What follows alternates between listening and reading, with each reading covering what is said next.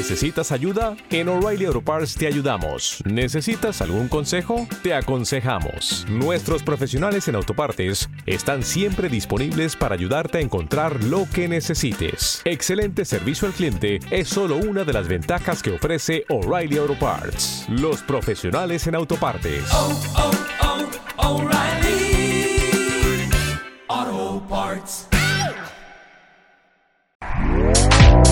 Este podcast forma parte de Evox Originals.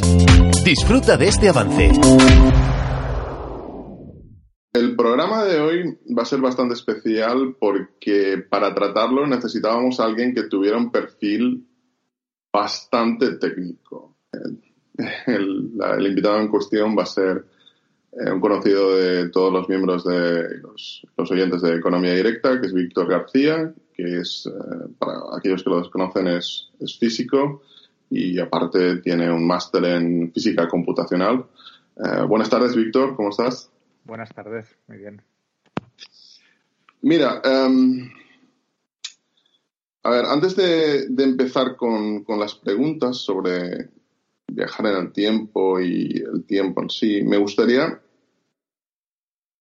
me gustaría entrar en la definición del- de, lo que es eh, el tiempo, porque a lo largo de la historia se ha concebido que el tiempo era algo que fluía independientemente de, de cualquier otra cuestión.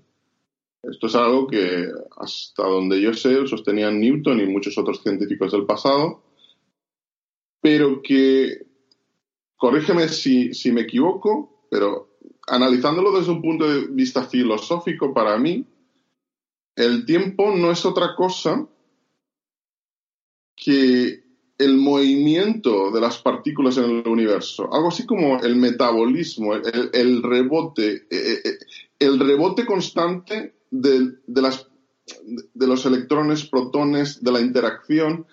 Y de hecho, cuando nosotros imaginamos qué es detenerse en el tiempo, lo que imaginamos es a gente parada físicamente.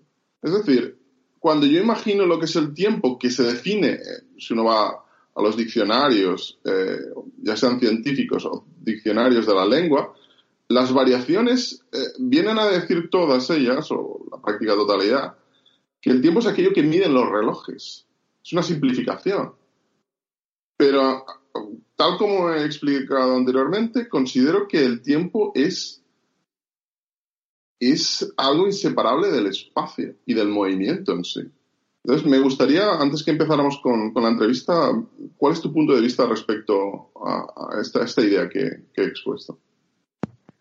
Sí, sí, correcto. En el, en el, el tiempo clásico, ¿no? Como un tiempo newtoniano desde, desde que se, tal y como se conocía antes de que evidentemente pues se empezaron a desarrollar las teorías de la relatividad y la mecánica cuántica, era un tiempo efectivamente que se consideraba como si el universo tuviera una especie de reloj patrón, como tú has dicho, una especie de reloj en el que eh, todos los objetos del universo eh, estaban, eh, digamos, cambiaban de acuerdo a, a- a una especie de reloj eh, imaginario ¿no? que, que- que marcaba el paso del, del tiempo de forma absoluta para todos los observadores.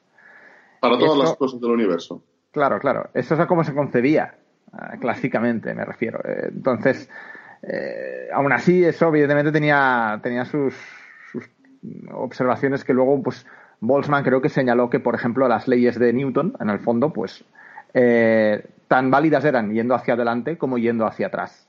Cosa que era un poquito, pues no tenía mucho, mucho sentido, pero efectivamente son exactamente igual, igual de, correctas, ¿no?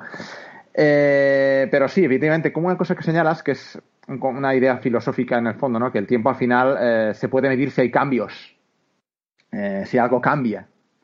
Y efectivamente, claro, una de las cosas que, que se señalan también de que, bueno, mm, hay muchas teorías ¿no? que dicen que en el Big Bang empieza el tiempo. Eso tampoco está del todo, del todo claro porque hay teorías en las que es así y teorías en las que el tiempo es previo al Big Bang. Pero bueno, eso podemos... Déjame, déjame eh, preguntarte una cosa respecto a esto que acabas de decir, porque me parece muy interesante. Porque en general mucha gente eh, que, que no es especialista en física, y yo no lo soy tampoco, siempre es una, una de las preguntas que, que se realiza es, bueno, ¿y antes del Big Bang qué había?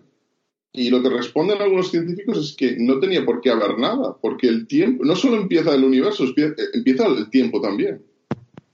Claro, eso es uno de los enfoques, eh, efectivamente. Es decir, que el tiempo en, como dimensión y por tanto como nuestro tiempo, digamos, el que nosotros percibimos, nuestros cerebros perciben, por tanto, empieza ahí y por tanto, efectivamente, antes no, no tiene sentido de, preguntarse. Sería si efectivamente antes del, Big Bang no hay nada, pues eh, es el tiempo cero. Pero lo que pasa es que esto también, esta idea está siendo muy cuestionada. ¿eh?